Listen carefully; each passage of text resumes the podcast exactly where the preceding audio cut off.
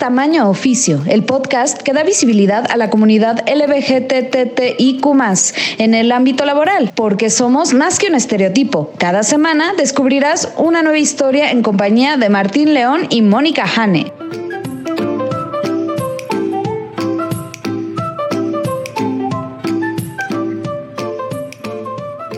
Hola, ¿qué tal? Bienvenidos a Tamaño Oficio con Martín León, el doncel de la comedia en México. Hola Martín, ¿cómo estás? Muy bien, muy bien, especialmente porque me acompaña mi co-host favorita, la lesbiana más profesional que yo conozco, Mónica Hane. ¿Cómo estás?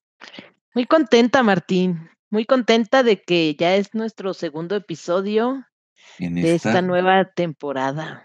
Totalmente. Y además, qué invitado el día de hoy, ¿verdad? Qué invitadazo, invitado de honor. Todos los invitados son invitados de honor, gente. bueno, claro, sí. No tenemos favoritos, pero este es muy este, pero anyway, antes de que nos cancelen, eh, ¿cómo estás, Jane? ¿Qué cuentas? Pues bien, bien, bien. Aquí, este, como bien lo dijiste el día que nos vimos para la transmisión de la lenchería, estoy metiendo en problemas a la Mónica del futuro mientras la Mónica del presente lo disfruta. ¿Qué está pasando, Mónica? Fui a una tienda y estaban, como que adelantaron el buen fin, no le entendí bien cuál era, como que ya le vale a esa tienda el buen fin, ¿no? Entonces hace promociones siempre y tenía ganas de comprar un silloncito de esos como reclinables, como los de los cinos tipo cine VIP, ya sabes. Ok. Para poder ver la tele, como todo una master. Obvio. Y entonces, este, tenían una super promoción, 40% de descuento, y lo tengo que pagar hasta febrero del 2023. Y dije, Mónica del futuro, ahí te va. no sé cómo le vas a hacer. Esperamos que te esté yendo bien, Mónica del futuro. Exactamente. Porque el sillón me va a llegar la próxima semana, justamente dentro de ocho días. Entonces lo estaré disfrutando desde, desde mucho antes de tener que pagar eso. Oye, muy bien. Recordé lo que me dijiste el miércoles, que también me compré el micrófono. Así que Mónica del futuro resuelva. Y dije, tiene razón Martín, que Mónica del futuro... No me eches la culpa a mí, ¿eh? Una enseñanza de él. Una enseñanza. de la comedia en México. No fue un ¿eh? consejo. Digo, no que yo esté usando mis tarjetas más, más, más este, prudentemente. Pero Ay, no, es que siempre, siempre que viene el buen fin, digo, quiero esto, esto y esto. Y luego veo los, veo los precios de todo y digo, sí, ¿de verdad es un buen fin? Exacto. Pero el problema ahora, el gancho creo que es, cómpralo ahorita en el buen fin y págalo en, no sé, marzo del 2023. Y entonces te emocionas, ¿no? Dices, ah, de aquí a marzo seguro. Sí, claro, sí. Y luego ya, y, como si no fueras a comprar cosas de aquí a marzo. Exactamente, o si no fueras a comer durante todo este tiempo. Bueno, sí, cuando llega marzo dejas de comer, ¿no? porque tienes que pagar todo lo que compraste. no, pero yo sí, yo sí necesito Pero bueno, que se preocupe Mónica del futuro, Mónica del presente va a disfrutar de estos momentos. Muy bien. no lo hagan, gente. Creo que tenemos que invitar a un financiero. A que te regañe nada más. Exacto. Que nos dé consejos. Si alguien un financiero o conocen algún financiero LGBT, por favor. Han está, más bien Ana está desesperada, por favor. Exacto. bueno, Ana, también se une a eso de sí, que se preocupen la Ana y la Mónica del futuro. Muy bien, ok. Bueno, sí, ya empezamos con nuestra minuta y mejor preséntanos. ¿Quién es nuestro invitado de este día? Claro que sí, hoy nos acompaña José Manuel López Velarde, que es papá, es teatrero, es director, es escritor, es productor Igual y lo reconocen como, eh, como básicamente la mente creativa detrás de la obra musical, el exitazo Mentiras. Y ahora también Mentiras, el concierto y Mentidrags. Fue un gustazo ver su obra eh, en, teatro. Y Pues fue realmente muy, muy padre hablar con él. Así que esperamos de verdad que disfruten la entrevista, porque no sé tú, Juana, pero yo, wow. Sí, la disfrutamos mucho. Vamos a escucharla.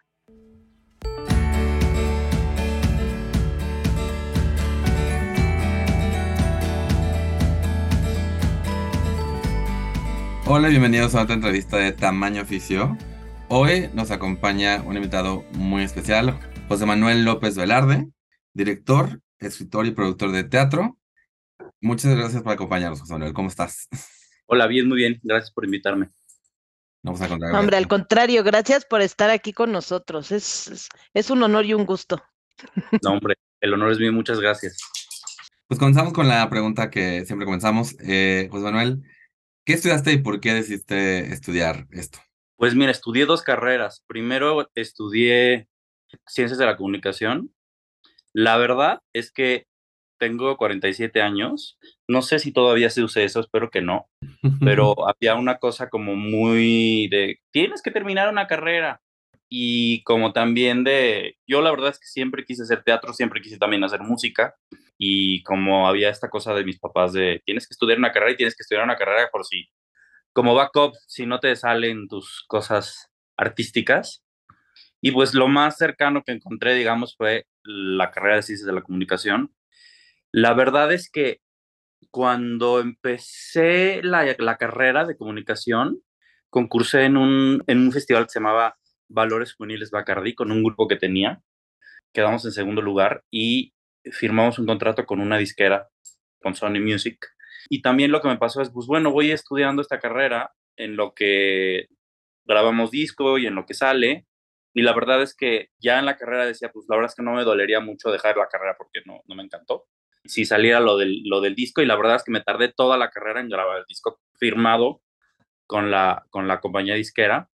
La verdad es que para mí fue una carrera que sí aprendí algunas cosas, pero que me parecía en ese entonces, no sé si el currículum haya cambiado en, en, la carrera de ciencias de la comunicación, pero era como una embarradita de todo y no profundizabas en nada y me parece que tenías que salir o estudiar una carrera ya específica o pues empezar a trabajar en alguna cosa y empezar a, ahí a aprender realmente. Entonces lo que sucedió es que yo me eché esos cuatro años de, de comunicación y después de eso, justo cuando en los exámenes finales, grabé el disco empecé eh, la promoción de ese disco, no le fue bien ese disco. y bueno, a la par yo desde chiquito pues hacía pastorelas, hacía, me, escribía mis shows, este, mis obras de teatro y demás. Mi primer trabajo pagado fue cantar en el coro de una iglesia y el segundo fue dirigir una pastorela en, una, en un club deportivo. Entonces, cuando no funcionó el, el, el, el, grupo, digamos, este con el que cantaba, con el que grabé discos, que se llamaba Cuatro Estrofas, empecé a trabajar en publicidad, como creativo de publicidad, que fue lo que surgió, la verdad. No era precisamente lo que, lo que más me encantaba. Y a la par empecé a, a tomar muchos cursos de teatro, de dirección, de actuación, etcétera. Con el dinero que ganaba como, como publicista, digamos, como creativo, pues me pagaba mis cursos y después hice la primera obra de teatro que dirigí, que se llamaba El Hombre Partido, pagada por mí en, en, en la gruta del Helénico, que yo también la escribí. Y entonces ahí me di cuenta de que no, o sea, de que tenía muy buena idea de cómo conceptualizar una obra de teatro, de la estética en una obra de teatro, pero que no sabía muy bien cómo funcionaban los actores. Con eso, digamos que me topé con pared. Y entonces decidí estudiar la carrera de actuación en Casa Azul para poder dirigir actores, o sea, convertirme en un actor los tres años de la carrera, digamos, y, además, evidentemente, pues aprender de mis compañeros y de mis maestros, pero sobre todo de mis compañeros, para poder dirigir actores, que era lo que me interesaba, porque además en, en México no había una carrera de, de, dirección de escena, digamos, y los directores con los que tomé cursos eran buenos un poco para lo mismo que yo en este sentido de, de, de conceptualizar y demás, pero no había como mucha enseñanza de cómo trabajar con los actores. Y además lo que sucedía es que pues yo ya ganaba muchísimo dinero y, este, y cada vez me iba mejor como publicista, pero me chocaba, sentía que el alma se me podría, la verdad. Y entonces conseguí un trabajo en una agencia de publicidad eh, que solamente llevaba cuentas de filantropía y que la carga de trabajo pues no era tanto, tampoco la paga era tanta. Pero me alcanzaba para pues trabajar mediodía y estudiar mediodía la carrera de actuación en Casa Azul.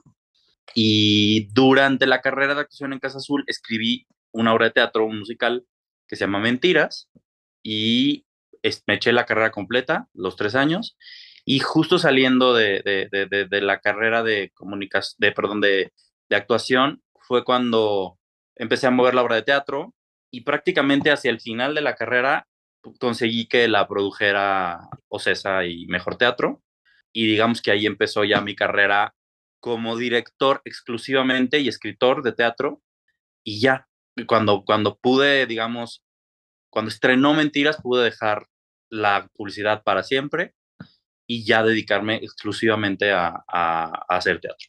Digamos que esas fueron, o sea, me eché dos carreras, básicamente. Una de cuatro años y otra de tres. Me encanta que mencionas mentiras así como si este proyectito que se produjo y que es como un fenómeno enorme. Quería preguntar, eh, ahorita que nos platicabas de valores juveniles Bacardí, pues, tú y yo somos como de la rodada, entonces me acuerdo perfecto de ese programa. Era como muy fan. Y quería como preguntarte, porque pues eso hace mucho. En ese entonces tú ya habías salido del closet, ¿cómo era el ambiente allí? No, no había salido del closet. Yo salí del closet poquitito después de eso, a los, a los 22 años salí del closet. Este, y esto fue antes, esto fue en el 94. No, fíjate que mis compañeros, o sea, era un grupo que éramos cuatro, dos hombres y dos mujeres. a, quien más miedo me daba decirle era a mis amigos, porque pensaba que iba a ser como, como, ah, eres el gay y ya no eres todo lo demás. este, y bueno, además también era como quien más miedo me daba que me rechazara, incluso más que mi familia, yo creo, porque en ese momento yo ya no vivía con mis papás. Y, bueno, en realidad en Valores Les Bacardí fue como algo muy rápido. La verdad es que ahí más bien había como cosas como que me acuerdo que este Luis de Llano checaba si necesitaban relleno las actrices, las cantantes y como que de pronto había ahí como una cosa más como como cargada a eso, como a una especie de pues no, no me atrevería a llamarlo acoso exactamente, pero sí como de mucha atención de los hombres productores y incluso técnicos y demás con, con, con, con las cantantes, pero nuestro grupo era muy ñoño. Nosotros nos vestíamos como de colegiales y cantábamos hoy de la esfera.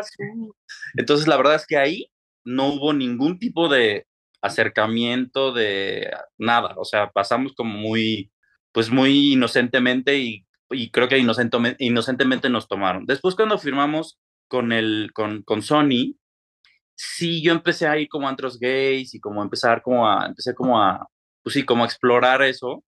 Y sí había una cosa como que si me encontraba alguien de la compañía disquera o algo así, me, me salía porque no estaba dicho, digamos, pero sí las entrevistas, sí todo era, ¿tienes novia? Como que sí había una cosa como de todavía de cumplir la fantasía de la boy band, o esta era, no era boy band, era boy band y girl band, digamos, pero sí había una cosa como de la compañía quiso que una de, de, las del grupo se bajara tantito la edad y siempre había como esta cosa como de, como de preservar una fantasía de la fan que estaba enamorada de Y justo cuando estaba como terminando el grupo, fue cuando tuve a mi primer novio y fue cuando eso detonó pues abrirlo con mis compañeros.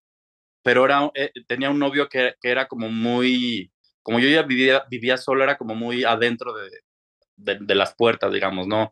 no era como muy abierto con todo el mundo. mis compañeros de grupo fueron a los primeros a los que se los dije, lo tomaron bastante bien, la verdad. Este, sí les costó trabajo porque fui como de los primeros amigos que, que salieron del closet. Bueno, resulta que de esos cuatro que estábamos en el grupo y que yo salí del closet, pues ya nada más quedó ahora, hay nada más una buga.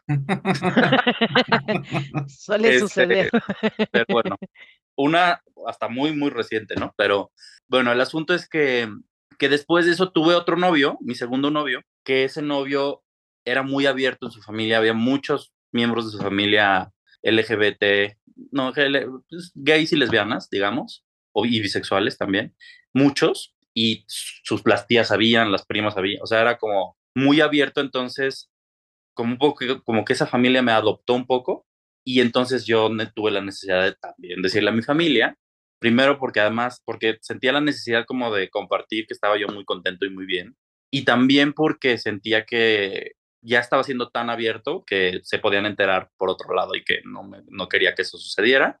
Y a partir de ese momento, la verdad es que sí, a partir de ese momento en que salí, con, salí del closet con mi familia, hasta la fecha, siempre me he asegurado de no ni siquiera inadvertidamente regresarme, ¿no? O sea, me hablan por teléfono de, este, oiga, y su esposa no quiere una tarjeta American Express, y yo, cuando tenía esposo, porque ahorita ya estoy separado, pero no, no es esposa, es mi esposo. O sea, como, como que al, a, la menor, a la menor provocación, o incluso sin ella, yo siempre menciono mi orientación para no, para no tener que salir del closet nunca más, digamos, ¿no? Sí, totalmente. Y además como, por, como lo dices, este rollo donde en ese momento como que no sabes cómo reaccionar, porque obviamente igual este rollo de no te pueden preguntar así cañón, eres heterosexual o eres homosexual, pero es, tienes novia y, y como dices, o sea, el entretenimiento es este lugar un tanto, ya menos, y dependiendo de dónde, porque obviamente no es lo mismo hacer este entretenimiento aquí en la Ciudad de México que en, que en, que en otros lados, pero por un lado es un lugar donde detrás de cámaras y detrás de escena, y aún en escena hay mucha diversidad, pero al mismo tiempo se, tiene que hacer este frente, ¿no? Hacia, hacia la sociedad y... Pues mira, la verdad es que yo creo que ha cambiado drásticamente, ¿eh? O sea, esto estamos hablando de los noventas. Este, por ejemplo, ahorita Darren Hayes, no sé si lo ubican, el vocalista de Savage Garden, que me sigue en Twitter, yo no sé por qué, y yo lo sigo a él. y, y, hasta de pronto hemos platicado. Y, por ejemplo, él acaba de sacar un disco, Darren Hayes debe tener 50 y pocos, acaba de sacar un disco que se llama Homosexual, independiente, digamos, y él habla mucho de, obviamente, pues él en Stardom, así, era una estrella mundial, de la terrible presión de, de, de, de la disquera de, de que no saliera del closet, de que no, incluso de disfrazarlo para que no se le notara George Michael. O sea, si era una época en la que estaba absolutamente prohibido que una figura pop, que era lo que era mi grupo también, digo, sin ese nivel de éxito, por supuesto, pero, pero era como esta cosa como muy, muy de la apariencia, muy de, muy de que las fans se enamoraran del, porque me parece que hoy en día ya es otra cosa, ¿no? Digamos, Sam Smith, este, todos los boys, todos los gays de las boy bands de entonces salieron del closet después. Yo no siento ya que hoy sea como tan imperioso, sobre todo en el mundo de la música, el closet. Creo que todavía un poco más en el mundo de la actuación, porque pues en realidad ahí como estás interpretando un papel, hay mucha gente idiota que cree que el que una persona del público ubique a alguien como homosexual lo saca y piensa que ya no será creíble que interprete un personaje heterosexual, lo cual, por ejemplo, con Neil Patrick Harris, pues es una, ahí hay una, ahí se comprueba que no es verdad porque pues echó How I Met Your Mother, no sé cuántos años duró esa serie y era un womanizer y, y pues por ahí de en medio salió el closet y, siguió funcionando, aunque después de eso pues ha hecho puros personajes. Bueno, no hizo el Conde Love en una serie de eventos desafortunados, pero en general ha hecho más ya, eh, este, ah, no, y en los pitufos también era heterosexual. Pues bueno, ese es un buen ejemplo de que no, no necesariamente eso sucede, pero sí creo que de los noventas a hoy, en el mundo de la música es otro mundo por completo y, siempre a mí me pasa que hay mucha gente que dice, no, es que todo tiempo pasado fue mejor y la verdad es que creo que no, no en todo. creo, que nuestra comunidad no nos aplica tanto. No, sé si en pero para preguntarle, ¿y tú desde hace cuántos años te puedes casar? Exacto. Tú empezaste eh, dirigiendo esta obra que escribiste con, con Ocesa, y pues los musicales siempre han tenido como esta idea de una sensualidad como más, este, pues si no gay, más diversa, por ponerlo de alguna manera.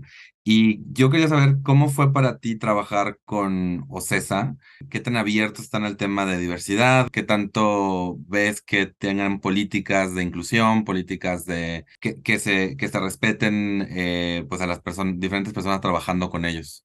Es que te voy a decir una cosa, tú dices que los musicales usualmente son muy diversos y tampoco hace poco que son eso en el escenario.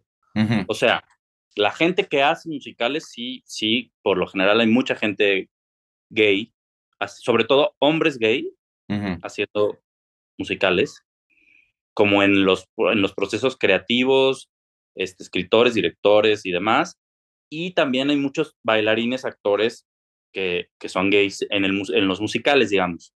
Pero hasta hace poco, y no, no, y creo que todavía, o sea, el galán de musical y la leading lady de musical tenían un tipo como muy claro que era una mujer hermosa, soprano, delgada, que es nuestra protagonista, ¿no? La Bella de La Bella y la Bestia, bueno, incluso el Elfaba, que es verde y que se supone que es rara, la actriz, pues, es una mujer súper guapa, delgada, que, que la pintan de verde, digamos, este, y el hombre, pues es un hombre heterosexual, masculino, tenor, guapo, fornido, ¿no? Sí. Y entonces, algo que sí pasaba y que a mí todavía me pasó con, con las primeras audiciones de mentiras hace, ¿cuánto tenían? Hace como 14 años, es que sí había una cosa como de, no, este actor no, este actor no, este actor no, porque se le ve la pluma, porque, porque es muy amanerado, porque, ¿sí me explico? Sí a pesar, o sea, independientemente de si eran gays o no, digamos que eso no importaba, creo que, creo que por lo menos en todas las producciones en las que yo estuve, desde Mentiras hasta acá, no importaba su orientación sexual, sino si le notaba o no, dependiendo evidentemente de qué personaje iba a ser, ¿no? Creo que ahora, eh, sobre, no en México, pero sobre todo en Broadway, sí ha habido como una, un empuje muy fuerte de, de, de, de personajes que no necesariamente tengan que estar en la norma, digamos. ¿no? Y demás personajes homosexuales y personajes bisexuales y personajes no binarios y demás. Y en el caso de Mentiras, eh, en la versión original, pues había una mujer bisexual que era más lesbiana que bisexual y ahora es, en esta nueva versión, absolutamente bisexual, digamos. Y un personaje que terminaba siendo una mujer trans.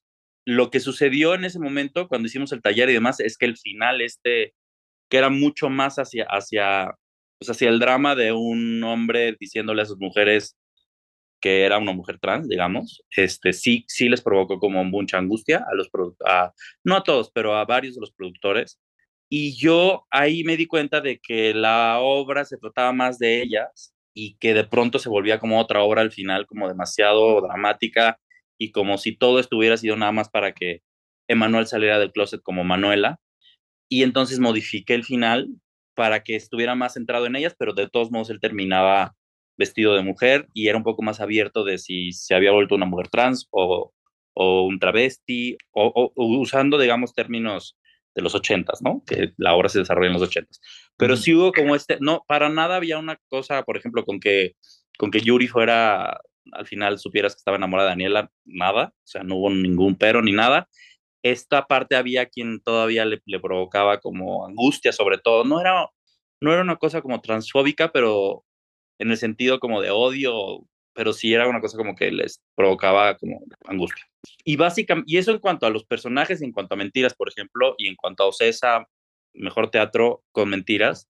En cuanto, a en cuanto al ambiente de trabajo, la verdad es que, pues, sí, o sea, la mayoría de la gente que trabaja ahí este, no son heterosexuales y creo que ahí no hay para nada una cosa como de, a, nivel, digamos, en las oficinas o en quien hace pornografía o productores o demás, no hay para nada.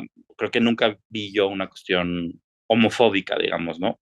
Ahora, ya en estos días, digamos, que ya tenemos más conciencia como de equidad y demás, es muy curioso porque en Broadway, y aquí poquitos que tenemos como esa conciencia, en Broadway hoy el hombre gay blanco en el teatro musical y en el teatro es lo que sería el hombre blanco heterosexual en la sociedad.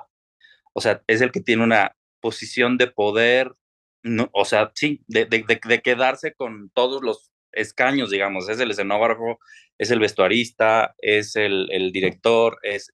Y entonces se ha tenido que abrir, sobre todo, por ejemplo, a mujeres heterosexuales y lesbianas, porque estaba y está lleno de hombres homosexuales ocupando todos esos. O sea, yo, por ejemplo, en, en este último Mentiras, fue muy difícil poder armar un equipo yo con la conciencia de, es que toda la gente que conozco, toda la gente que, que, que, pues sí, que, que consideran hombres gays. y, y fue así de, no, no, no, es, o sea, para las, para las diseñadoras, que las diseñadoras de vestuario que terminaron siendo diseñadoras, dos diseñadoras de vestuario para mentiras, estaba entre un hombre gay y dos mujeres y, y tuve, o sea, el, punto que me terminó decidiendo fue, es que necesitamos equidad, digamos. Entonces es, es, es, particular porque sí, sí, sí, sí, sobre todo te digo en Broadway, es, es un mundo en el que el hombre blanco, el gay, es, es, el, es, la, es la cima del poder. Y eso es interesante, porque entonces ahí somos, pues nos comportamos de forma muy diferente. Claro, porque la posición es diferente, ¿no? Entonces, y, y me imagino ahorita lo que estás diciendo, que eh, debe ser como más complicado, este, o bueno, una posición un poco más complicada para una mujer lesbiana. Pues mira, o sea, voy a caer en el cliché, ¿no? Pero sí hay muchas mujeres lesbianas en producción, por ejemplo, haciendo el calling, este, produciendo y demás, lo que no era tan usual y ahora empieza, o sea, hay un musical que se llama Fun Home, no sé si lo ubican.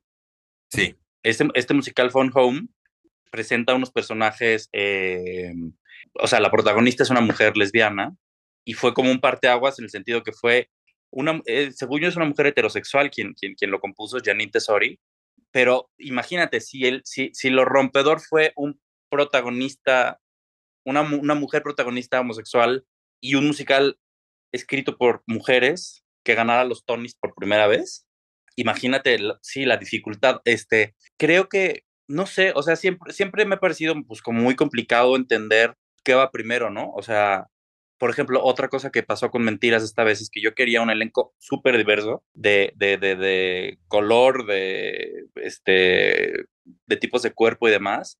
Y el elenco que terminó siendo en su mayoría es muy, son muy parecidas. Si me explico, o sea, son muy similares, con, con excepción de Brenda Santa Balbina, que es una mujer, mm, no sé si se identifica como bisexual o lesbiana, pero era lo que había.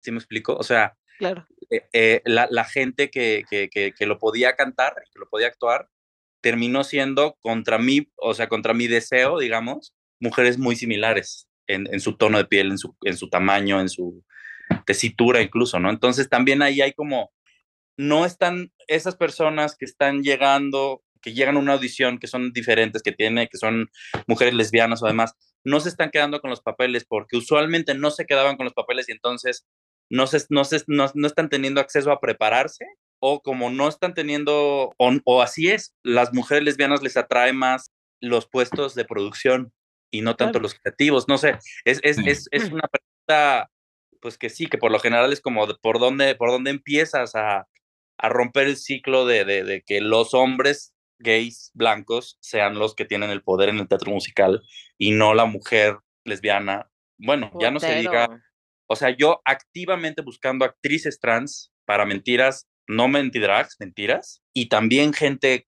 trans, digamos, eh, en producción. O sea, en el puesto que fuera, no les encontré. O sea, audicioné a dos mujeres trans para personajes y no, y pues no, no daban, o sea, no, no, no lo podían cantar todavía. Una que estaba siempre estado a punto, porque llevo como siguiéndola desde, lleva haciendo audición desde antes incluso de que ella supiera que era una mujer trans fue a hacer audición y, yo le dije, ¿cuáles son tus pronombres? Y todavía le hablé en chino, digamos. este, y después ya llegó eh, post-transición eh, y me dio muchísimo gusto. Y siempre he estado como en la rayita de quedarse, pero, pero no se ha quedado por, por porque no está, digamos, todavía. Yo espero que, que, que, que, un día ya llegue, digamos, pero todavía no está el nivel que se necesita para, para estar en, en, en un musical como este. Pero entonces te digo, es yo activamente buscando un, un, un este, elenco diverso, un grupo de creativos que no sean puros hombres gays, este, etcétera, etcétera, no lo he encontrado. Ahora imagínate quien ni le pasa por aquí que, sí, verdad que debería, de, debería de haber esa diversidad. No, es complicadísimo. Sí, no, y, creo que levantas un punto muy importante en el aspecto que el teatro empezó como un espacio seguro eh, para los hombres homosexuales y conforme los, hombres homosexuales fueron ganando derechos, terreno, obviamente los hombres homosexuales blancos fueron los que se vieron más beneficiados de esto. Y está este rollo donde, bueno, ¿en, en, qué, ¿en qué momento dejas de ser eh, la persona excluida y te vuelves la persona excluyente, ¿no? Aunque no sea eh, de una forma con malicia, aunque no sea de, una forma, mm, creo, creo que por ejemplo el drag está teniendo pues un momento similar en el aspecto que conforme el arte del drag se vuelve mucho más comercial y, y se vuelve mucho más este, viable tener una carrera como, como artista drag, estamos viendo que cierto tipo de personas, cierto tipo de cuerpo, cierto tipo de, de tono de piel logra tener más beneficios que otros, ¿no? Y en lo que mencionas también, estoy muy contento que mencionas ese, este círculo, ¿no? del hecho de que dices, bueno, igual no hay muchas mujeres lesbianas o mujeres trans que estén, que hayan tenido la oportunidad de, de, de probarse y de tener acceso y de, y de, y de empezar a prepararse desde mucho antes, ¿no? Porque de repente cuando, cuando tú te identificas como mujer lesbiana, aún en una sociedad como abierta y de repente sí te llegan estos estereotipos de no, o sea, las lesbianas en el teatro son las que producen o las que arman el set, ¿no? Y entonces la discriminación heteronormada que tenemos entre personas de la comunidad LGBTQ luego no, o sea, nos siguen limitando de maneras diferentes, ¿no?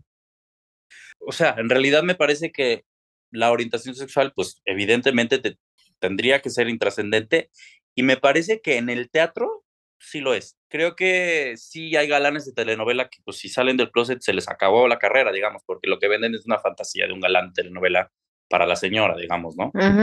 Pero creo que en el teatro y más en el teatro musical, tiene que ver con el pasar, o sea, con, eh, no sé, nunca sé cómo traducir el passing, digamos, que es el que puedas, el, el, que puedas pasar por ese personaje, digamos, o sea, el que, el que realmente no importa si la bella, de la bella y la bestia es lesbiana o es heterosexual o es bisexual, siempre y cuando parezca la bella, y ahí es donde está el problema, que los personajes exigen una, pues sí, un, prototipo de mujer, o sea, te voy a decir, incluso pasa, o sea, Paola Gómez, que está en Mentiras, que es, es, amiga mía desde la secundaria, literalmente, es una mujer contralto, o sea, tiene una voz muy grave, hermosa, y de pronto le es muy difícil tener un personaje en un musical porque las mujeres tienen que cantar agudo, ¿no? Y pues eso es eso es algo absolutamente irreal en el sentido de, pues, ¿quién dice que la heroína del musical tiene que cantar agudo y tiene que ser soprano? Pues podría cantar grave. Y lo que te digo de Elfaba, ¿no? Que yo, yo se lo dije a, uno de los productores de, de, Wicked en algún momento ¿por qué no escogen a una Elfaba con un cuerpo grande? Por ejemplo, o sea, Elfaba es la rara, la que todo el mundo no la, no la pela, la que cree que el galán no la va a pelar porque está enamorado de la güera divina, flaca, si me explico, de nariz respingada, y que se termina enamorando él de ella a pesar de su rareza y demás, ¿por qué ponen a una princesita verde? ¿No? Sí, y me, dijo, me dijo como, no hombre, ¿cómo crees? No, no, estás diciendo una tontería. Y yo supongo, bueno, que se está abriendo cada vez más, ¿no? Pero, pero por ejemplo, algo que ya hablando más allá de mentiras, la verdad es que yo no decidí exactamente la historia que contaba con mentiras, sino fue algo que sucedió escribiéndolo, digamos. Pero a partir de eso, las obras, en todas las obras que he escrito, y casi en todas las obras que he dirigido, ¿eh? Hay un personaje que no, yo siempre aparece, un par, o sea, ni siquiera es, ya después me di cuenta que, que además yo quería que sucediera eso, ¿no? Pero como mi realidad es esta, en todas las obras que yo he escrito hay un personaje que no es heterosexual o, este, o sea, que, que, que, que no es straight, digamos, que es parte del LGBTIQ más, porque para mí eso es la realidad, digamos. Exacto. Ya después me pasó también que es un compromiso, sin forzar nada, pero en el último teatro del mundo, en Si Nos Dejan, en una nueva que está haciendo que se llama The Game of the Name, en, Mentiras, en todas hay por lo menos un personaje que no es, digamos, el mainstream, digamos, el, el, blanco cis. Sí, exacto. Y creo, y en eso creo que cuando la gente, porque yo siempre he dicho, bueno, menos no, no siempre, porque no, no, nací ilustrado, pero más bien una frase que me, me, está gustando mucho recientemente es, lo opuesto a la inclusión forzada es la homogeneidad falsa, porque a final de cuentas siempre hay personas diversas, ¿no? O sea, lo que pasa es que la tele y el cine eh, apuntaba su cámara hacia espacios no diversos y que tenían que ser artificialmente creados. Que pues totalmente estamos acostumbrados a verlo así. O sea, te digo, en realidad la verdad es que eso sucedió en todas mis obras de teatro, todas las obras de teatro que he escrito, y no ha sido, o sea, te digo, tengo esa, tengo esa, pues sí, quiero que eso suceda, pero en realidad sucede. Si me explico, o sea, personajes los estoy escribiendo y aparecen porque pues es como yo veo el mundo también, ¿no? Este, por ejemplo, algo que me pasó que fue muy desagradable con, en algún momento los, en la pandemia, los premios Metro me pidieron que escribiera una historia para su patrocinador Mastercard, este, y que iban a hacer una animación de eso, y que se trataba de niños en la pandemia. Y yo escribí una historia de una niña este, que veía el mundo desde su ventana y que después había un paralelo con, con un astronauta viendo el mundo desde su nave espacial y resultaba que era la misma niña y tenía dos papás. O sea, no tenía ningún tipo de... Podrían haber sido dos papás, dos mamás, un papá y una mamá. Estos eran dos papás.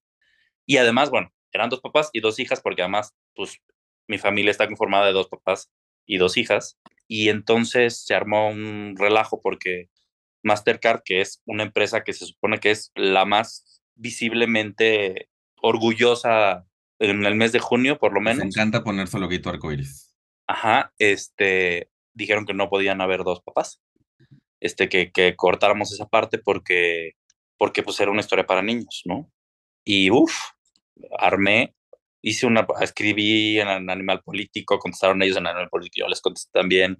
Se armó ahí todo un asunto y en algún momento una de sus disculpas era, es que tenemos un área LGBT y esto no es parte del área LGBT y yo, pero esto no es una historia LGBT, esto es una historia. es una historia de una niña que se llama Aura que le pasa esto y esto y esto y tiene dos papás. Y bueno, armé ahí un mere que tenga, ¿no? Este, pero justamente es eso, ¿no? O sea, lo forzado es que todas las historias son papá, mamá, porque el mundo no es así. Claro, sí, como lo heteronormado es lo, lo, lo, forzado, porque no todo el mundo es así hay más diversidad en todos lados, en todas las familias. Incluso yo es algo que siempre he discutido, por ejemplo, el tema de las familias, que les digo, es que no es mamá, papá e hijos, o sea, ¿y qué pasa con el, el niño? Mi mamá, por ejemplo, perdió a sus padres muy pequeña y su familia era su abuela, su hermana y ella, y eso era una familia. O sea, no es que no tuviera familia mi mamá, ¿no? En escuelas de familias diversas y de entrada en México la mayoría de las familias no son papá, mamá casados con hijos. Claro, o sea, o sea estadísticamente.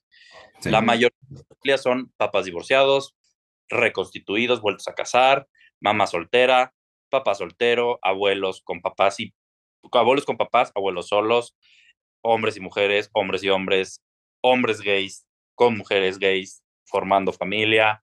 O sea, no es la mayoría esa, de entrada ya, o sea, clarísimamente. Y la otra cosa que, que, que, les digo siempre es, de entrada, porque a veces voy a escuelas más progres y a veces a escuelas menos, y les digo, yo no vengo aquí a hacerle la vida más fácil a mis hijas, ¿no? Este, nada más. Por supuesto que también quiero eso, ¿no? Pero, pero sobre todo, aquí les vengo a ustedes dar una ventaja competitiva, porque cuando estos niños crezcan, en el mundo en el que están y en el mundo al que van, les va a tocar un mundo que no es el de sus papás, en el que solamente papá y mamá, y que cuando estupidez en una, en, la mayoría de las empresas que van a querer trabajar, homofóbica, transfóbica y demás, los van a cancelar y los van a correr. Entonces, no van a tener que hacer ese shift, ese shift si desde ahorita sus hijos entienden que el mundo es este. Yo no vengo a proponerles un mundo mío. Les vengo a enseñar, les vengo a abrir los ojos a que el mundo así es. Y cualquiera que diga que no es así, está mintiendo. Así de claro, o sea, quien diga que solamente en Rusia, ¿no? Este, es que no es cierto, eso no existe.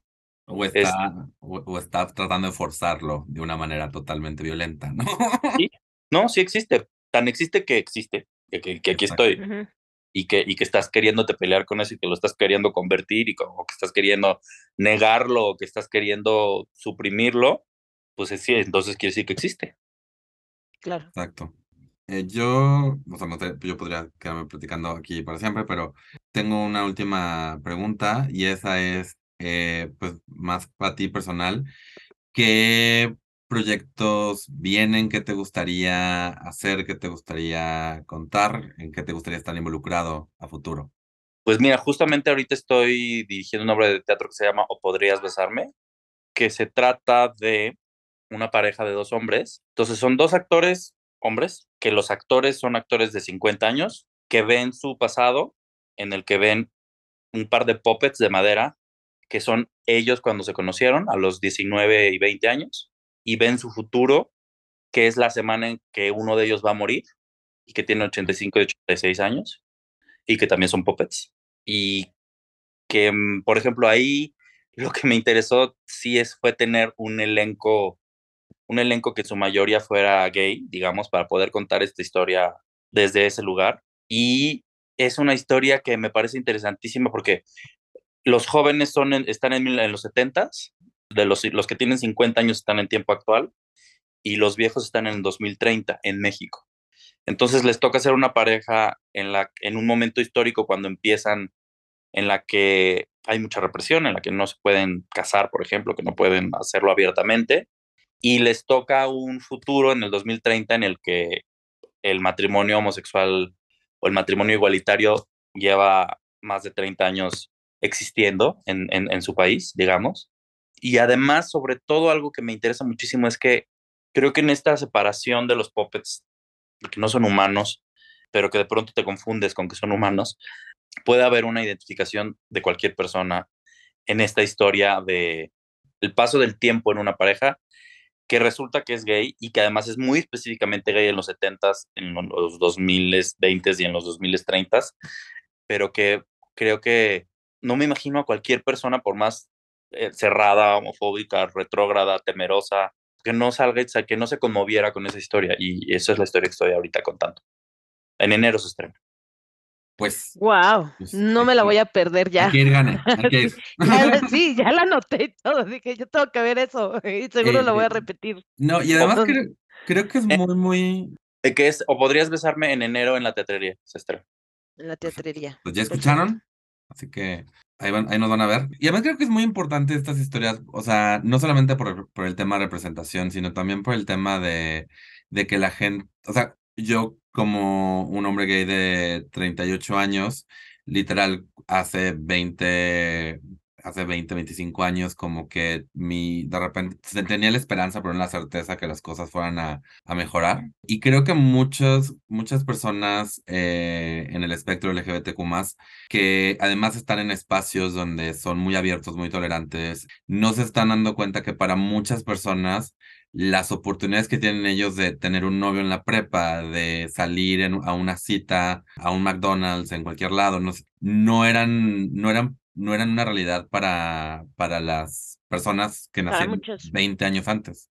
Y creo que sí es importante, no solamente para la comunidad, sino para todo todas las personas, darse cuenta que los derechos es algo que no puedes dar por sentado, que siempre tienes que defender y que siempre tienes que que se llama The Inheritance, que justamente se trata de ese salto de generación entre a quien todavía le tocó vivir el closet y el SIDA en los ochentas y una nueva generación y justamente esa herencia, por se llama The Inheritance, cultural y histórica de la comunidad gay, que si no se preserva se va a perder como historia.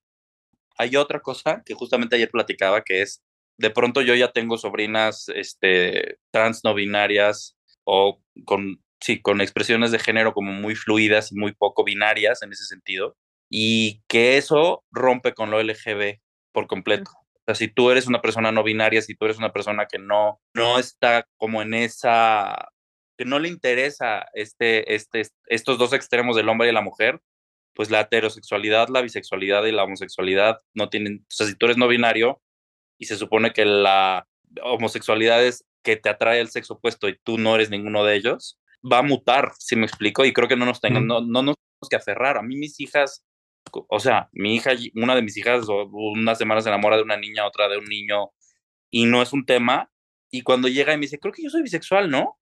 yo me le quedo viendo como, no sé si eso ya todavía aplica. ¿Sí me explico? En el sentido de que más bien eres, te gusta esta niña y este niño, y, y ya no sé si el, la etiqueta, digamos, la bandera, eh, sigue existiendo así tan, tan, tan marcada. Con, con, con, sí, con, con el tiempo. Este, siento raro, siento raro, no, no siento para nada como, ay, qué horror, no, siento como, ¿sí?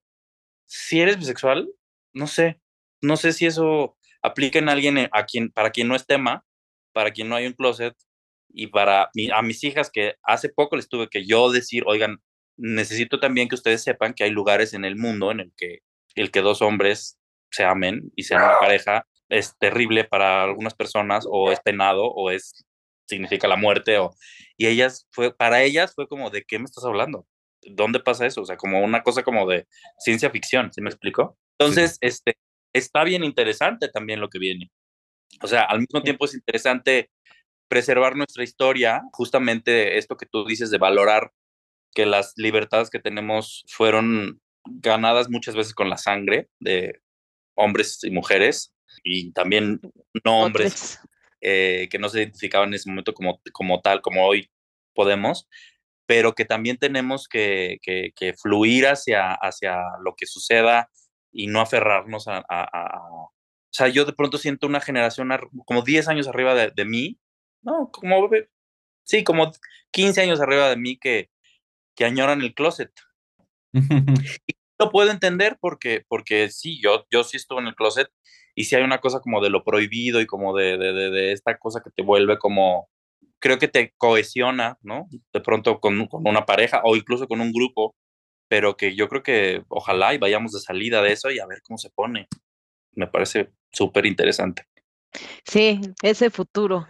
Pues desafortunadamente, porque está buenísima la plática, pero pues ya estamos llegando al final de nuestra entrevista.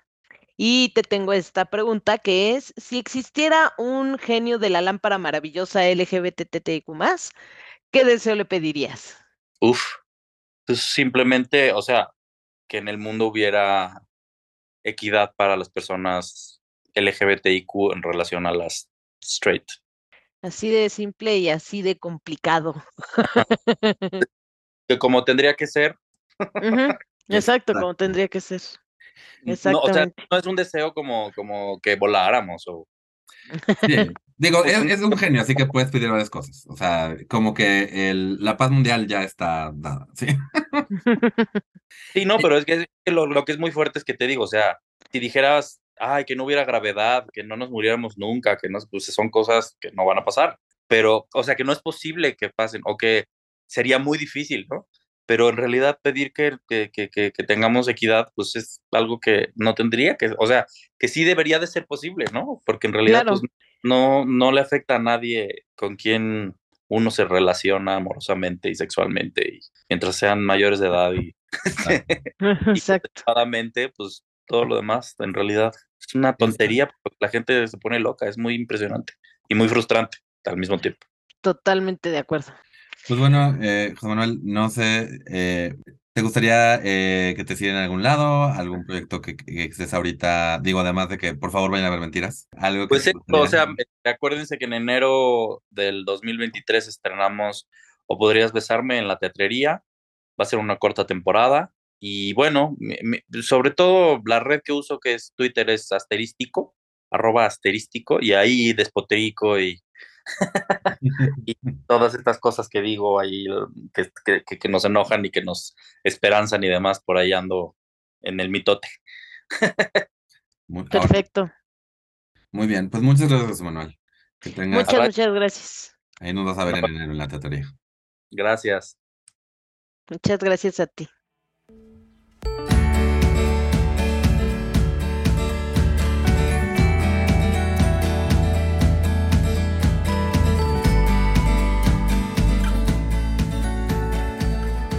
Hola Camille.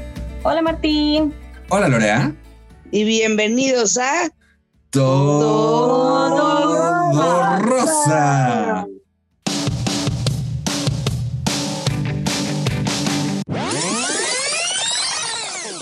Oigan, pero hoy, no tocaba episodio. ¿Qué estamos haciendo aquí? No, pues hoy estamos grabando un tráiler. No vamos a hablar de lo rosa y lo que nos rozó esta semana. Mm, no, no exactamente. Y tampoco vamos a comer nada. O sea, me vas a matar de hambre y no voy a poder sacar la acidez estomacal en comentarios. No todavía. Aguantarte hasta el próximo domingo. Exacto, la idea es nada más mencionar pues que hacemos conversación chistosa sobre un tema. Del que no sabemos nada por lo general. Normalmente sacamos esas cosas que nos rozan en, en estas conversaciones ácidas, picantes, y ni, ni ropa nos toca tomar. O sea, sin alcohol le tengo que explicar a la gente que nos escuchen en Spotify o Apple Music o donde les acomode. Sí, exacto. O sea, nada más es invitar a la gente. O sea, somos tres amigos que platican sobre cosas y, pues que la verdad vale la pena escucharnos. Pueden hacer más o menos su viaje al trabajo y bueno, se pueden alegrar el día escuchándonos hablar de temas diversos. Y valdrá la pena mencionar que sale un episodio nuevo cada martes. Exacto, sí, cada martes, no episodio. Escúchenos en el gym y en donde sea. Oigan, ¿y si grabamos un trailer? Pues creo que ya dijiste todo lo que queríamos decir. Así que, habiendo dicho eso, por favor, suscríbanse y escuchen todo, rosa.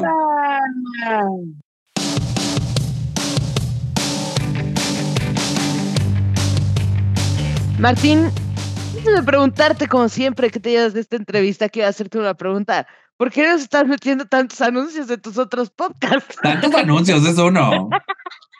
Es uno. Y es para que la gente se entere que tengo cuatro podcasts, porque no tengo vida social. ya tengo gente preguntándome, oye, ¿y para que hables conmigo necesito que me entrevisten para tamaño oficio? La respuesta es sí.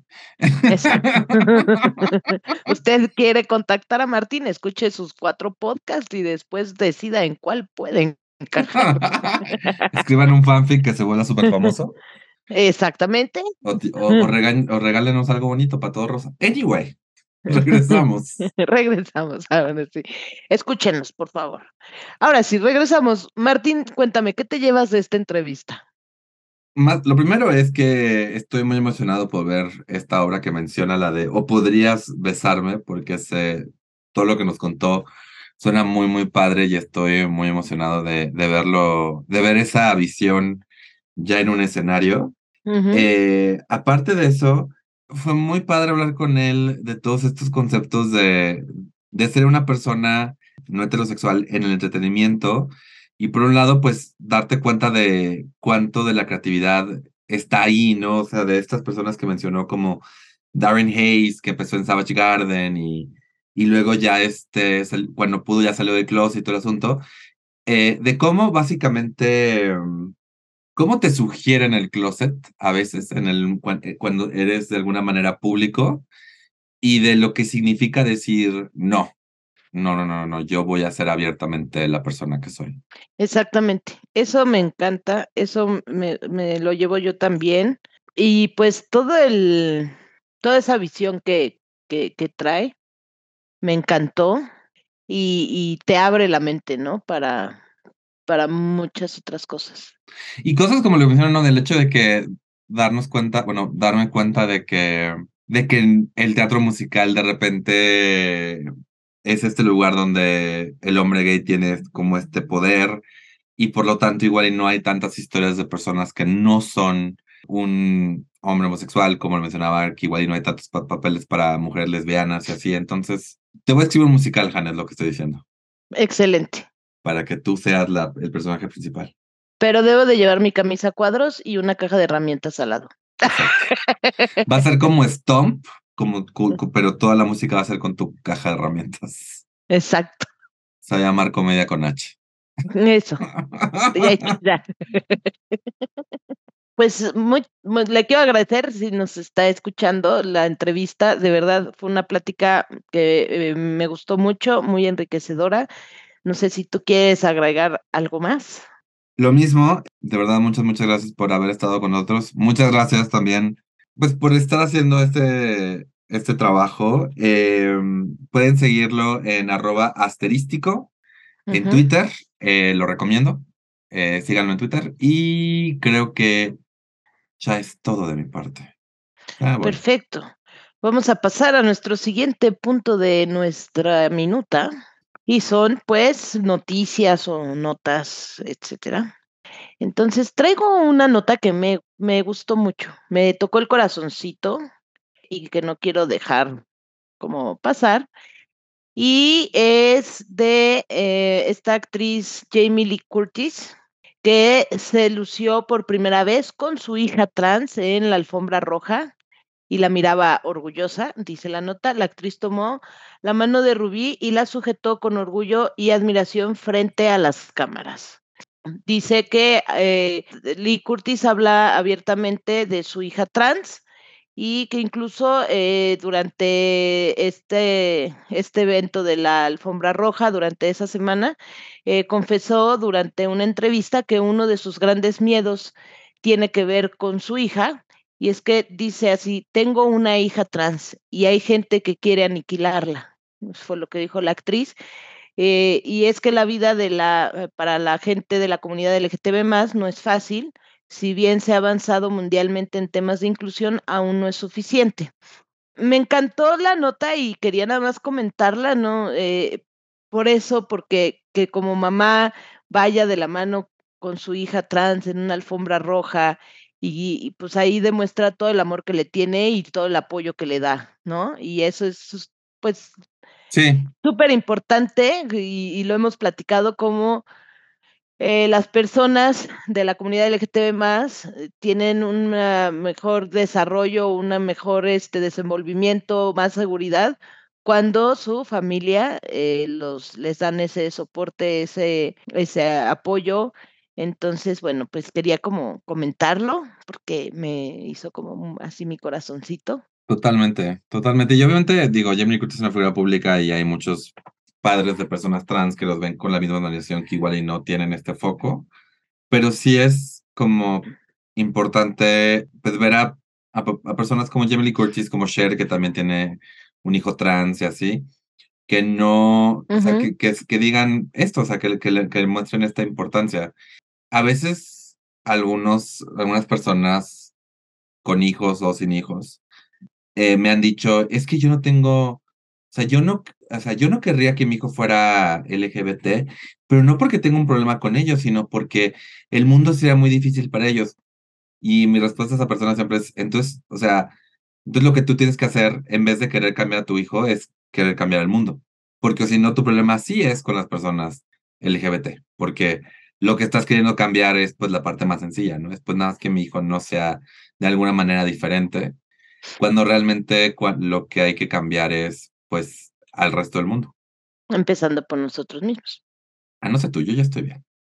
Bueno, yo sí, pero lo quería hacer más global, Martín. Yo no tengo ningún problema. O sea, no tengo problemas de discriminación. Eso es, eso es mentira, gente. Este. Y bueno, nada más quería también comentar de Dualipa, que por ahí, eh, bueno, ya todo el mundo ya debe saber esta nota y demás, pero quería comentarla. Dualipa desmiente presentación en Copa del Mundo y declaró que espero visitar Qatar cuando respete los derechos humanos. La cantante británica afirmó que nunca ha estado ni estará en negociaciones para presentarse en el país anfitrión del Mundial de Fútbol que inicia este 20 de noviembre.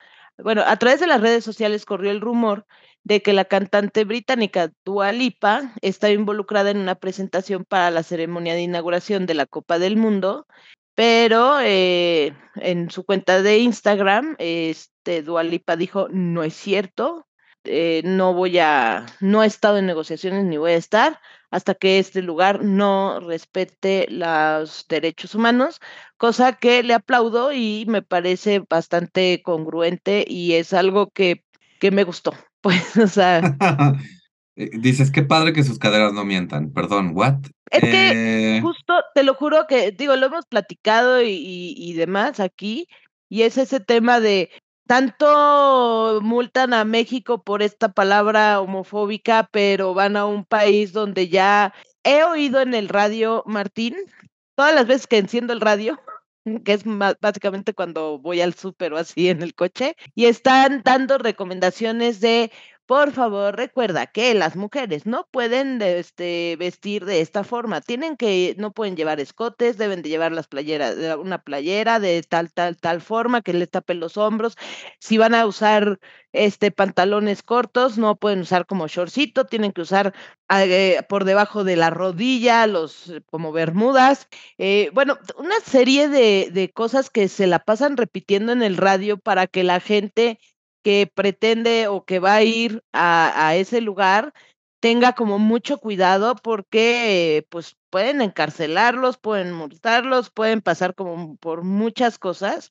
Y entonces es como, ¿es en serio FIFA? Nunca dejaré de cuestionar eso de, Literal. ¿es en serio? Es que es en serio. a México por la palabra homofóbica? Pero siendo México un país que hoy por hoy ya tiene aprobado el matrimonio igualitario en todo el país, que sí falta mucho que trabajar, este, que sí tenemos muchos problemas, tenemos muchos feminicidios, que está alarmante lo de los feminicidios, pero que al final del día se trata de trabajar en estas cosas y al menos no estamos prohibiendo por ley usar un short o un escote a una mujer, ni este, ni estamos prohibiendo es que la cosa, no es, la cosa no es el problema, o sea, la cosa con el escote y todo eso, o sea, porque es, o sea, escote, bla, bla, pero, pero lo que se va es, o sea, la, la mentalidad detrás de eso es, el cuerpo de una mujer es propiedad de un hombre.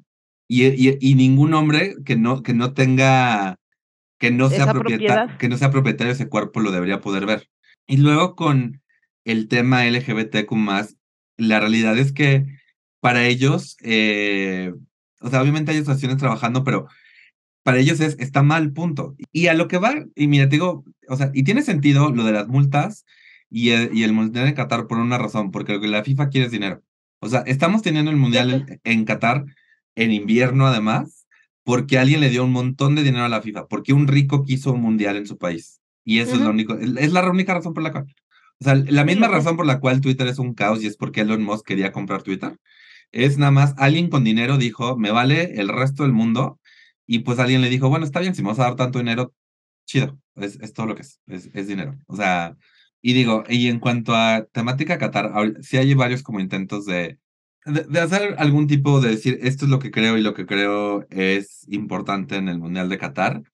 En el aspecto de la bandera LGBT que está básicamente prohibida, lo que hicieron fue crear una versión de la bandera, eh, pero blanca, y en vez de tener los colores, lo que tiene, tiene los pantones en cada franja. Dice pantone tal, pantone tal, pantone tal. Son los seis pantones en una bandera blanca. Entonces, una manera de decirle, ah, no, no quieres que lleve los colores del arcoíris, los voy a llevar, pero de esta manera más sutil. Y el otro es un brazalete que van a traer varios jugadores con una campaña que se llama One Love. La campaña, by the way, de la bandera que es este con Pantone y la asociación Stop Homophobia, que es francesa. Y el otro es la campaña One Love, que es un brazalete que trae seis colores, pero no son los seis colores del arcoíris, son como rojo, negro, verde, naranja, amarillo y azul de nuevo es una manera de decir, de protestar la falta de derechos de la comunidad LGBT en Qatar. Está padre, está padre que la gente esté haciendo eso, está padre que la gente esté diciendo esto es importante y lo voy a compartir. Pero de verdad, o sea, mientras, mientras más se acerca el mundial, y digo, ya es literal la siguiente semana, cuando el siguiente tamaño oficio va a salir este, durante el Mundial Qatar 2022. Creo que un día que juegue, creo que un día antes de que juegue México contra algún país, pero este es un tanto, y de nuevo, y lo que también es cierto, México no es para nada un país perfecto en cuanto a derechos humanos, justo ahora muchas asociaciones, ONGs eh, a favor de los derechos eh, homosexuales se están quejando de que no haya una vacuna en contra de la viruela símica y que al parecer no se está haciendo un esfuerzo realmente importante por conseguirla. Y tomando en cuenta que es una enfermedad que afecta en su mayoría a hombres homosexuales, pues sí es un, y tomando en cuenta lo, un, o sea, la, la, pandemia de VIH que también existe, sí se siente un poquito como de, pues no, no son importantes la salud de estas personas. Pero pues sí, es totalmente ridículo que la FIFA con una mano diga, ah, te voy a multar por una palabra que yo considero homofóbica y que sí es homofóbica, pero al mismo tiempo voy a aceptar dinero para tener la Copa del Mundo en un país potencial, o sea, como se dice, pues sí, mucho más homofóbico. Me quería, me quería ver intelectual decir potencialmente, pero mucho más homofóbico. Dejémoslo ahí. Exactamente. Entonces, bueno, pues eso, y tengo esta otra nota que eh, dice así. Por primera vez una mujer trans gana un concurso de belleza organizado por Miss América. Brian Nguyen es una modela, es una modela, modelo plus size o curvy que también defiende los derechos de las mujeres marginadas. Eh, de 19 años recibió la corona en un, el certamen de Miss Greater Derry un evento incluido en la Serie Nacional de Concursos Miss América. La competencia de belleza se realizó el 8 de noviembre en New Hampshire y se convirtió en la primera vez en 100 años de Miss América en que una mujer trans la gana. Y bueno, traía, este, a pesar de lo anterior, la modelo recibió múltiples mensajes de odio en redes sociales, cuando se conoció su triunfo, y bueno, pues obviamente, ¿no? No iba nada los haters quedarse calladitos y sentados. Aparte de ser modelo, eh, Brian Nugent eh, dirige el programa Queens Are Everywhere, en el que habla sobre concursos de belleza, los diferentes cuerpos y estándares de belleza, así como también aboga por mujeres marginadas. Y bueno, quería compartir como esta nota de que ganó la chica trans este concurso de belleza, que además, bueno, sí sale de estos estándares de belleza que nos han vendido toda la vida. Y yo sé que tú tienes mucho que decir al respecto. Demasiado, en realidad. Tomando en cuenta todo lo que hemos dicho, siento que esto va a ser Ok, eh, uno, sí ha habido mucho, mucho, este, muchas personas y varias personas que concursan en este tipo de, de certámenes que están diciendo que esto es, un, es injusto, que están diciendo que es, que es una muestra de que el certamen está, eh, le importa más verse, entre comillas, woke que respetar los valores del certamen. Y ya hablamos, ya es la segunda vez que hablamos de certámenes de belleza. Honestamente me estresa que los certámenes de belleza sean un tema tan, tan al parecer, importante para cierto segmento de la comunidad LGBTQ yo no creo que ninguna mujer cis trans debería participar en un certamen de belleza, porque yo no, por mucho que quieran decir, es que estamos ampliando la, la idea de belleza y bla, bla, yo, yo, de nuevo, yo creo que nada más están diciendo, tú persona que no eres hegemónicamente, o sea, que no eres blanca, que no eres eh, delgada, bla, bla, tú también puedes meter, ser, ser un cliente constante de esta industria dedicada a hacerte sentir mal y, y hacerte sentir que no eres lo suficientemente bueno hasta que, hasta que llegues a algún tipo de parámetro de belleza. Tienes que tener fotos bonitas de una u otra manera. Qué padre, qué padre que Brian Nugent haya ganado este, este certamen. Hay que luchar mucho por, por la inclusión trans, hay que luchar mucho por, por también como dice, dice ella, por las mujeres que, que no son, o sea, de comunidades este, indígenas, de comunidades, o sea, de, de, pueblos originarios. Pero yo no creo que el hecho de que una mujer trans, curvy, gane Miss América, haga de Miss América algo menos eh, cuestionable, algo menos conservador, algo menos parte de este sistema que solo existe para crear consumidores que no están de acuerdo, que no están satisfechos hasta que, hasta que se ven de una manera. esa, es mi cosa. O sea, yo no creo que los certámenes de belleza deberían existir. O sea, creo que es una práctica bastante. O sea, no, no, no veo la manera de quitarle la pátina sexista y patriarcal que tienen y de las cuales fueron creados. De nuevo, qué padre que lo haya ganado, qué padre que Miss América esté usando a gente trans para volverse de alguna manera relevante, pero pues sí creo que lo que deberíamos hacer es dejar que se desaparezcan en la irrelevancia y no tratar de hacerlos relevantes participando en ellos. Esa es mi opinión.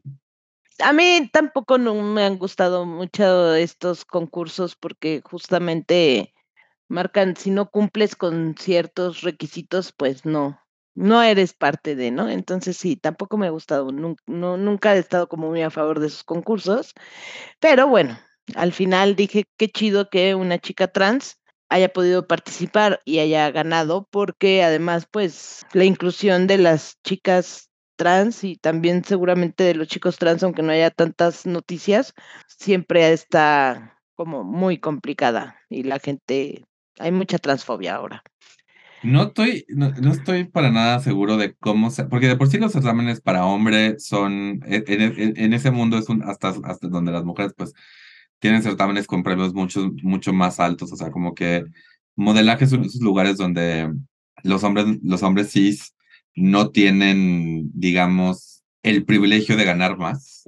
Más bien, no, no sé que haya un intento de, seguramente sí hay hombres trans tratando de participar en estos eventos, mi opinión sobre los eventos de belleza de hombres es básicamente la misma, quitando el hecho de que pues los hombres no tienen que lidiar con todos los estándares de belleza que se les imponen a las mujeres, pero de nuevo, o sea, desaparezcan los certámenes, no intenten participar en ellos.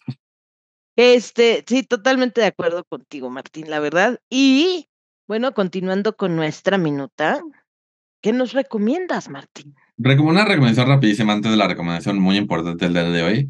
José Manuel mencionó una obra que se llama Fun Home, basada en las memorias de Alison Bechtel, eh, famosamente conocida por el Bechdel Test, que es un que ya más películas pasan el Bechdel Test, pero el Bechdel Test es básicamente eh, para pasar el Bechdel Test en tu película tiene que haber dos personajes mujeres nombrados tener una conversación entre ellas sobre algo que no sea un hombre. Y hasta muy recientemente muy pocas películas pasaban ese, ese examen, básicamente. Ella escribió un cómic sobre su, un cómic autobiográfico sobre su papá, que salió del closet como a los 50 años, y mientras ella estaba como disfrutando de vivir fuera del closet, su papá al parecer se suicidó. Y ella escribió un cómic sobre esto, eh, se llama Fun Home, y esto se convirtió en un musical de Broadway llamado igual, Fun Home. Para saber toda la historia, voy a poner en los, las notas de este episodio el link a un video en inglés de un canal que me gusta mucho en YouTube que se llama Wait in the Wings, que habla sobre la producción de este musical y sobre el éxito que tuvo en Broadway. Entre ello, lo que se menciona es el hecho que cuando lo empezaron a anunciar como, cuando llegó más como al mainstream y lo empezaron a anunciar, lo anunciaron básicamente como de, ah, este es un musical sobre una familia, qué divertido. Y casi, casi, o sea, obliteraron cualquier mención sobre temas LGBT en la publicidad para no ahuyentar al público más mainstream de Broadway. Entonces, es un video muy padre. Eh, el, el, musical, la música del musical la pueden ver en, la pueden escuchar, perdón, en Spotify. Y recientemente Jake Gyllenhaal compró los derechos del musical para adaptarlo al cine y él quiere ser el personaje del papá en esta adaptación, aunque la noticia que vi es del 2020, así que no sé dónde esté en cuanto a producción esa película. Esa es mi recomendación. Fun Home, Alison Bechdel. Si tienen acceso al libro y me lo pueden prestar, por favor, préstenmelo porque lo quiero leer. Muy bien, Martín. Yo estuve viendo una serie que también les platicaba que está en HBO. Este no es completamente temática LGTB pero sí salen ahí algunos detalles y me divertí mucho que se llama Hacks, H-A-C-K-S. Gran serie, gran serie, gran serie. Oh my god, gran serie se las recomiendo de verdad. Este, quizás Martín y yo nos identificamos más porque habla de una mujer estandopera que ya está en, pues prácticamente en la, ¿qué será? Como en la fase final de su carrera, ¿no? Y toda la historia y todo lo que pasa allí, eh, bueno, muy divertida, la recomiendo. Está, está muy buena. Tiene dos por temporadas. Último, por último, la recomendación importante de esta semana es el show de La Lenchería el 16 de diciembre en Cozumel 12, donde van a estar, obviamente, Jane, obviamente, Mini García, las lencherías herself, y va a estar Pa Monstruo, Saula Mandujanevsky y un Y el doncel de la comedia en México, Martín León, por supuesto. Y al final del show, Vicky Calderón nos va a enamorar con un poquito de música. Reserven al 55 16 48 91 29. de nuevo voy a poner un link a el flyer. Todos los detalles van a estar en la descripción de este episodio para que puedan reservar su espacio y acompañarnos el 16 de diciembre en Cozumel 12 en este gran show. Sí, no se lo pueden perder, gente, va a estar increíble. come frutas y verduras. Por favor. No. y bueno, también recuerden seguir a Martín León en todas las redes sociales, lo van a encontrar como Mintonarel. Incluyendo patreon.com diagonal Mintonarel, que es donde pueden apoyar este y todos los podcasts que produzco. Sigan a Jane en todas sus redes sociales como Comedia con H y escuchen la lenchería, por favor. Así que, habiendo dicho todo eso. Y todo rosa. Y todo rosa y fantastic y. Y sal con mar. No, sal de mar. Dejen un review en Apple Podcast, eh, dejen estrellitas en Spotify, recomiéndanos, es la manera más fácil de apoyarnos. Y habiendo dicho todo eso, muchas gracias por haber estado en otro podcast que pudo haber sido un email. Saludos cordiales. Vámonos, que aquí espantan. ¡Ah!